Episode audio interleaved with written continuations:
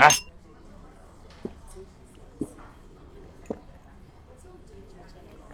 哎，真晚了，叫我出来吃涮锅子，弄半天一小时了，不说话，光他妈喝酒，这锅子都快烧干了，你怎么茬啊？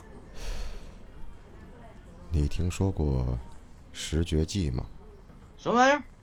十绝技？没有。行吧。那假如说，你家楼上半夜经常传来剁肉声，你是怎么琢磨的？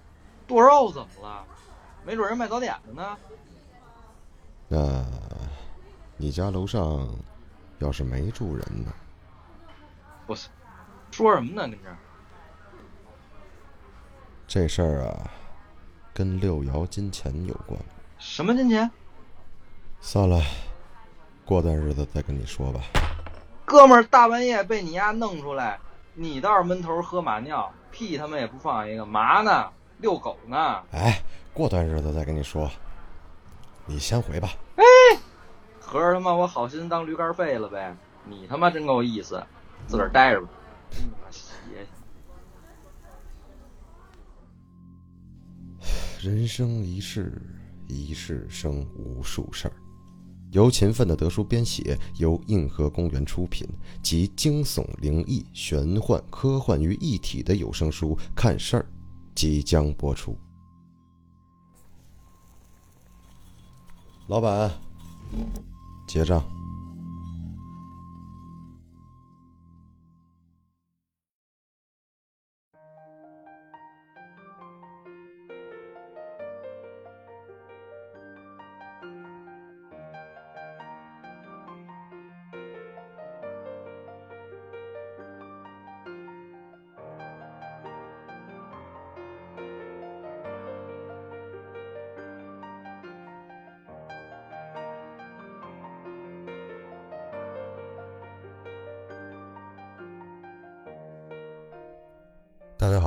收听奇事儿，我是脸儿。今天这些故事啊，大家看的名字了，都是跟梦有关的啊。咱们一个一个聊，好吧？前两个故事呢，来自于同一个听友，来简单讲一讲啊。他说呢，本人男，从小到大呢，住住在山东的农场，这是他第一次写这种投稿。这事儿呢，应该是发生在二零一二年左右那时候。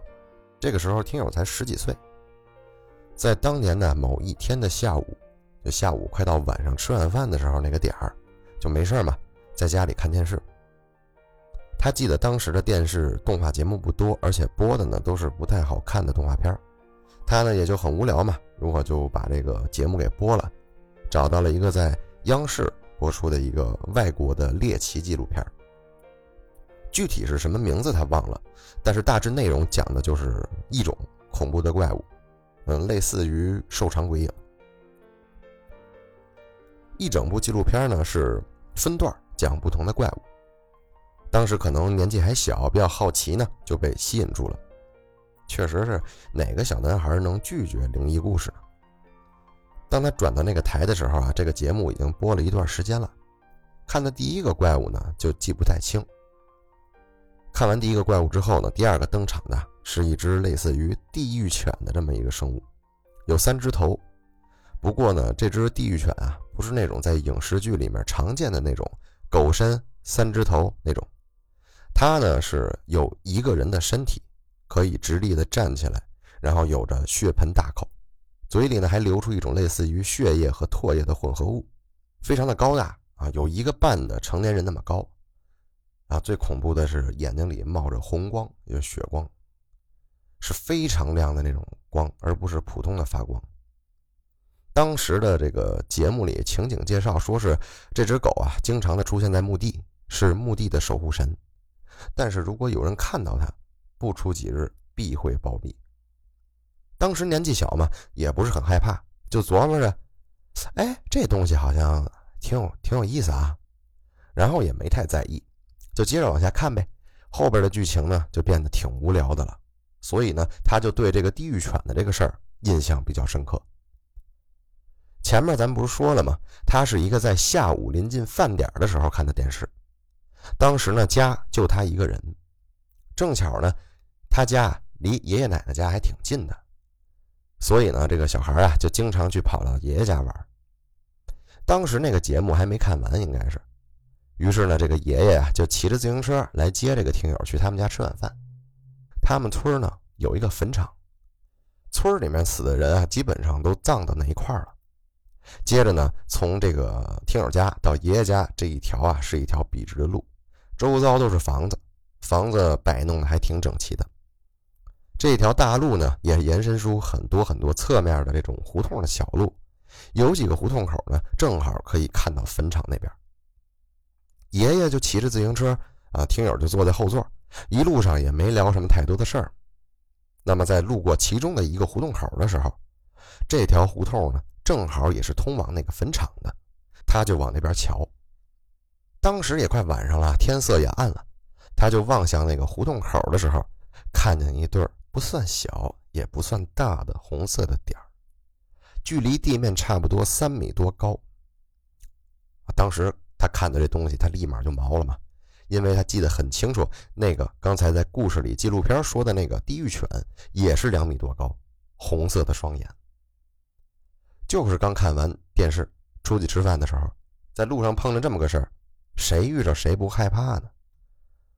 更何况那会儿他还是个十几岁的孩子，心里呢就很害怕。他爷爷呢也没往那边看，就骑着自行车就往前走。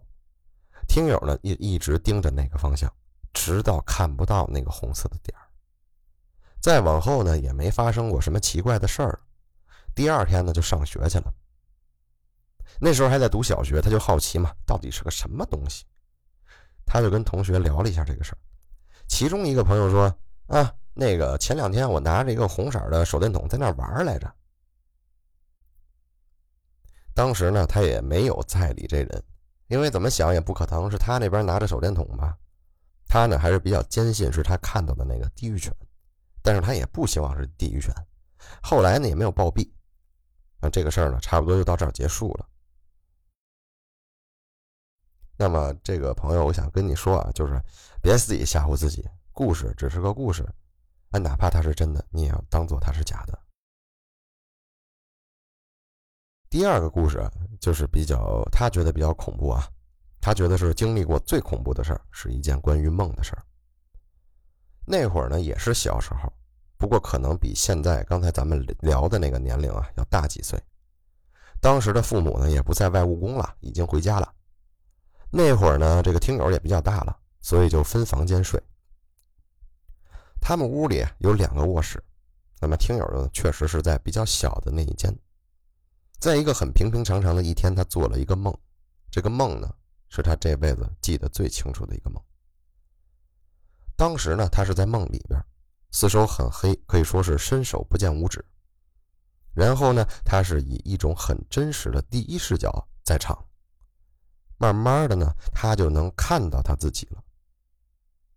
他是什么意思呢？可以大概理解为，一开始是第一视角，然后突然呢是以一种上帝视角看到了自己。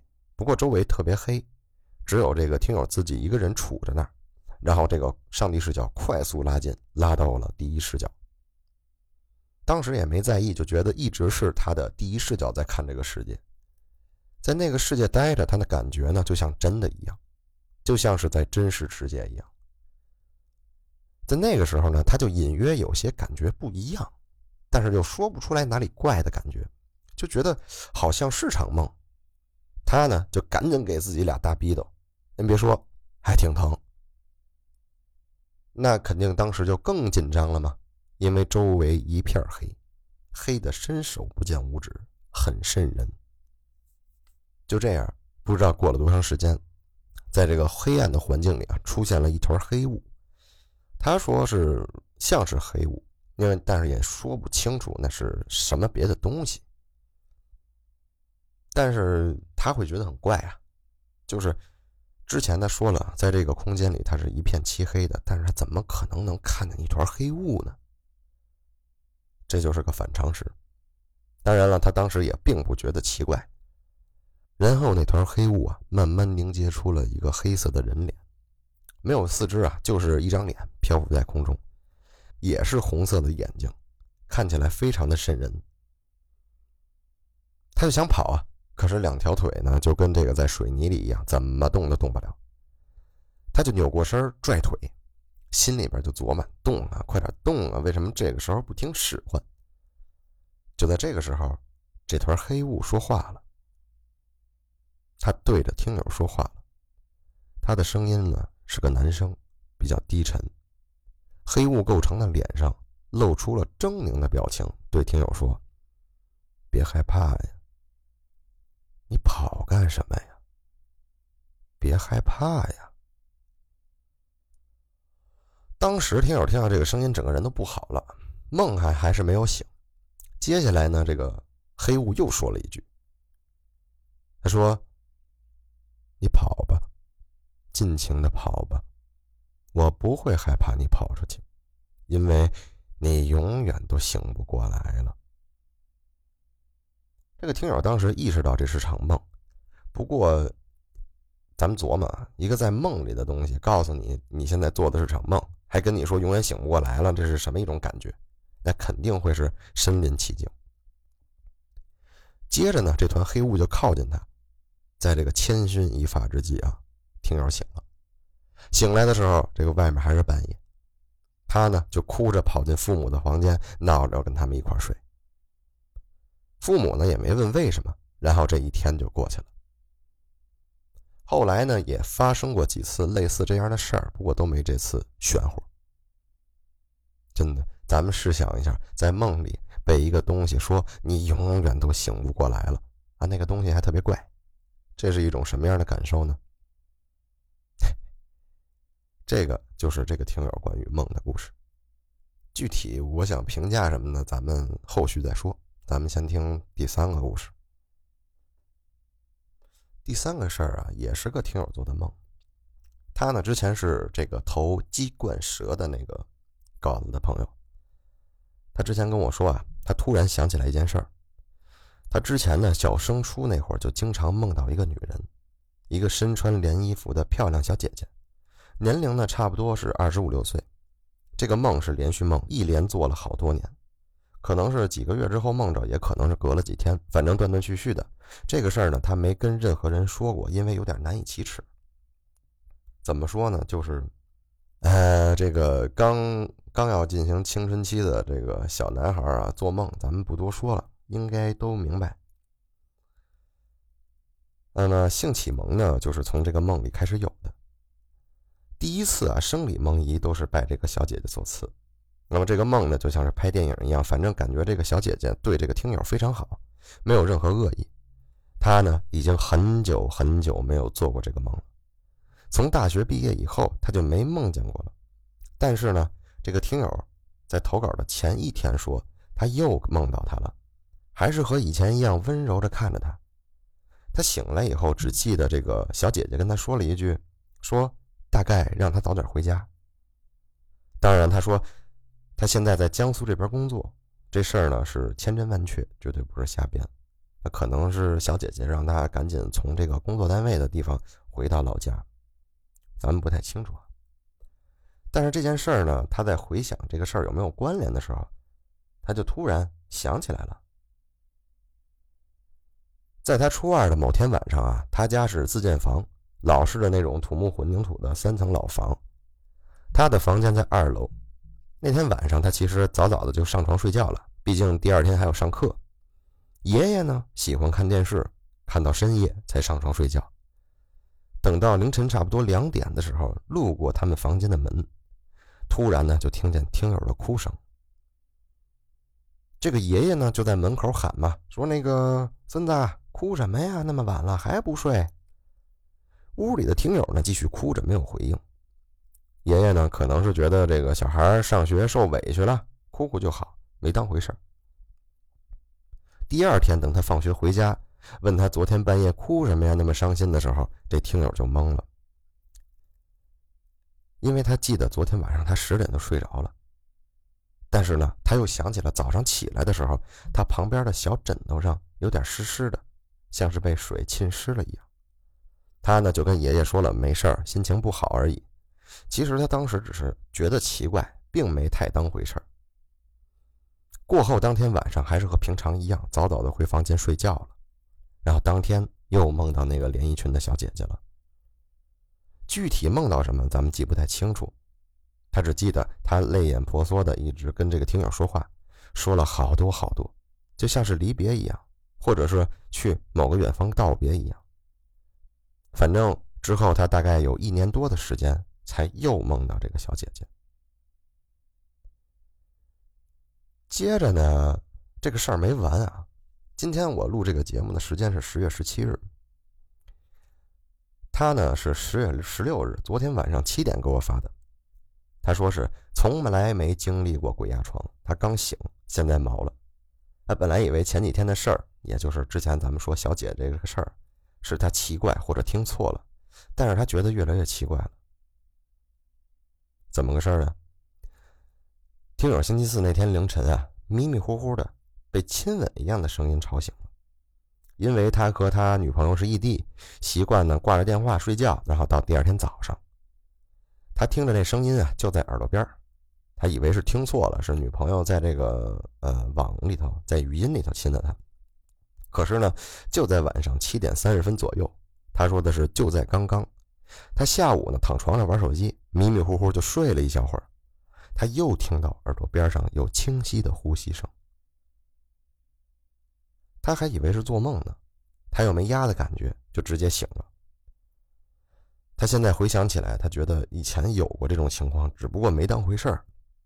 然后我他就说有预感今天晚上做噩梦了。那么等他晚上十点半的时候，我跟他发的是好怪啊，还真有后续。不过我感觉这事儿没完。他今天今天哦，今天的十二点给我发的，他说是果然做梦了，亮哥，我梦到自己结婚了，可是周边的人我都不认识。他正打算看看和这个结婚的人是谁，刚进房间就醒了。然后他说想捋捋捋捋，他有点懵。我说呢，你别慌，这个梦我估计不是一天两天能做完的，你记录一下。而可能是在交代事儿。他就说这个心情乱七八糟的，估计是人心里的臆想，就像之前他很久没梦到那个连衣裙小姐姐，上个星期不又梦着了吗？他觉得容易出现这种感觉。其实，我感觉还真不是。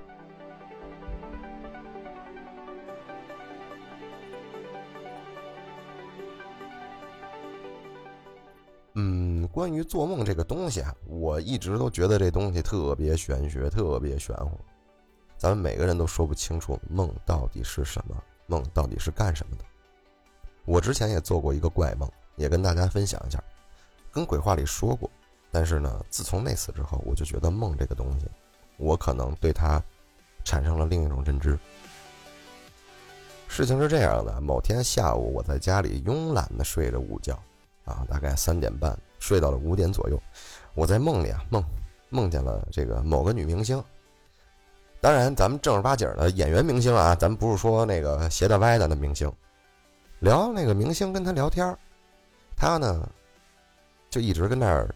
跟我聊嘛，聊着聊着，我自己清醒了，我自己很清醒的知道我现在在梦里。当时我就知道了啊，我在做梦。那我尝试能不能改变一下这个梦里的情景呢？我发现能改，我就觉得当时是在小屋里啊，我就觉得我不想在小屋里了，我想出来，然后我的视角一下就出来了。边上呢是一个跟以前古代的那种城堡那种塔楼一样。我就想，这个塔楼是石砖的，它应该不是石砖的，它应该是金属的。马上，这个地方就变成金属的了。然后接着我就说，我想上天，叭一下我就在天上俯瞰这个世界。我不知道怎么回事。接下来我陆陆续续也尝试了很多东西，但是具体怎么尝试的我忘掉了。但是我记得很清楚的是，当我睡醒的时候，我真的该醒的时候。我是在梦里说，我想睡醒了，我想醒，然后我就醒了。醒了之后感觉什么样呢？感觉这一觉睡得非常的舒服，精力恢复的非常好，一点儿也不困，一睁眼就是精清醒，非常清醒的状态。然后我的，那是我脑袋后脑勺那块有一个地方，麻酥酥的，这是我之前做梦从来没有遇见过的情况。我改完这个梦，我的小脑后面有一个地方是麻酥酥的，头一回感觉到这种事儿，特别特别奇怪。我之前呢，这个也是经常去出去听一些其他的关于科普啊，或者说是奇奇怪怪的事儿的这种节目。那么接下来我想说的，开个脑洞的事儿，仅代表我个人的意见哈。梦这个东西真的是玄之又玄，咱们鬼话里也聊过，包括咱们做梦也做过，很有可能出现我在做梦，另外一个人也跟我做的是一样的梦，我们俩串能把这个梦里的故事串起来。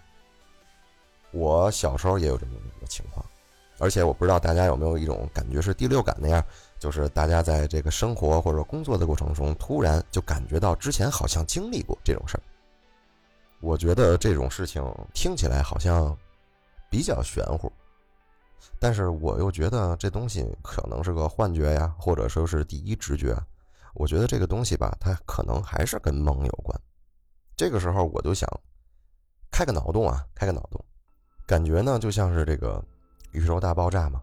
宇宙大爆炸把各种东西都喷了出来，包括什么星团啊、星球啊、什么这那的资源呀、元素啊，我觉得就包含生命。那么咱们每个人有独立的思想，这个思想是从哪儿来的呢？那么人死后这些思想会到哪儿去呢？我总有一种感觉，就好像是咱们的所有的生命啊，都是从宇宙的本源，也就是爆炸之前的那一个点出来的。咱们每个人出生之后，这个思想或者说是个人的思维，其实都是宇宙的一部分。如果这么说的话。咱们每个人都是一个思维，咱们在出生的时候，这些思维就通过宇宙里面的那一个部分进入到咱们的身体里，咱们有了思想。那么人去世之后，这个思想呢，还是会被宇宙所回收。其实呢，所有的这个命啊，包括这些思想，全都是在这个宇宙的原点的。可能是有些思想它回收不了，或者说还没到那个回收的时候，导致呢，它在这个人世间还是在存留着的，就像是。阿飘啊，或者大家说的灵体啊，就是他没有被回收了，他还是在这个世界上。突然想起这个事儿呢，又联想到了这个地府啊、地狱什么的。你看，这个人要死了，人之将死，会有人过来收你的魂儿。那这个魂儿呢，被处理到地府也好，阎王殿也好，那就是被回收了，对吗？被回收到哪儿去呢？从哪儿来派发呢？还是从这个原点来派发？你出生了。这个原点它又回来了，那么也很有可能，其实你现在这个思绪已经被无数人、无数生命使用过了，所以你在某些特定的时间段、特定的条件下，回想起来之前你这个灵魂在的身体是有可能的。其次呢，梦是什么？现在在我看来，我就感觉梦是个通道，就像星际争霸一样，那个神族的那个卡拉。为什么神族牛逼呀？那不就是因为神族他每个人所有的思想都是在一起的吗？其实对于咱们来说，咱们也是，只不过咱们跟各自的思想是被呃约束住的。那么梦呢，就是一个能让你跟另外一个思想连接的通道。这也是为什么，比如说我做梦，然后另外一个哥们儿跟我做了一样一样的梦的原因。还有梦到之前前世啊，怎么怎么着，或者说就像刚才咱们聊的这个事儿，这个小姐姐是不是就是前世这个听友身边的人有联系的人？我感觉呢，梦就是这样。包括咱们说的第六感啊，感觉这个东西又和多元宇宙有关。多元宇宙嘛，大家顾名思义，然后漫威什么的也经常有这么有什么平行宇宙啊什么的。多元宇宙就是指所有所有宇宙整合在一起。所有类似的宇宙，那么宇宙是类似的，对吧？那它思绪的原点也应该是类似的，对吧？那也就是说，这个宇宙跟跟咱们类似的宇宙，它也是有联系的，对吗？按照这个逻辑来讲，那如果咱们梦是个通道的话，那你另外一个世界的你，另外一个宇宙跟你类似的你，他所经历的事儿，是不是你也经历过？那么你干的事儿，会不会在他那儿也会出现？第六感是不是这么来的？我不清楚啊，我随便聊聊，这就是刚才随便开了个脑洞，仅代表我个人观点。我不知道大家能不能明白我这个逻辑。嗯，感觉这个世界还是以玄学为主，但是玄学呢也能变成科学。如果真的能解释了这个事儿，所有的玄学都是科学，所有的科学都是玄学。哎，就有点今天有点跑没边儿了啊！就是通过这个梦来引申出来一点我自己的脑洞啊。反正我觉得这件事儿还是比较奇的啊，比较奇的。把这些事儿联系起来，第六感呢，前世啊，梦到一些奇怪的东西啊，连续梦啊，这些东西都能有个解释。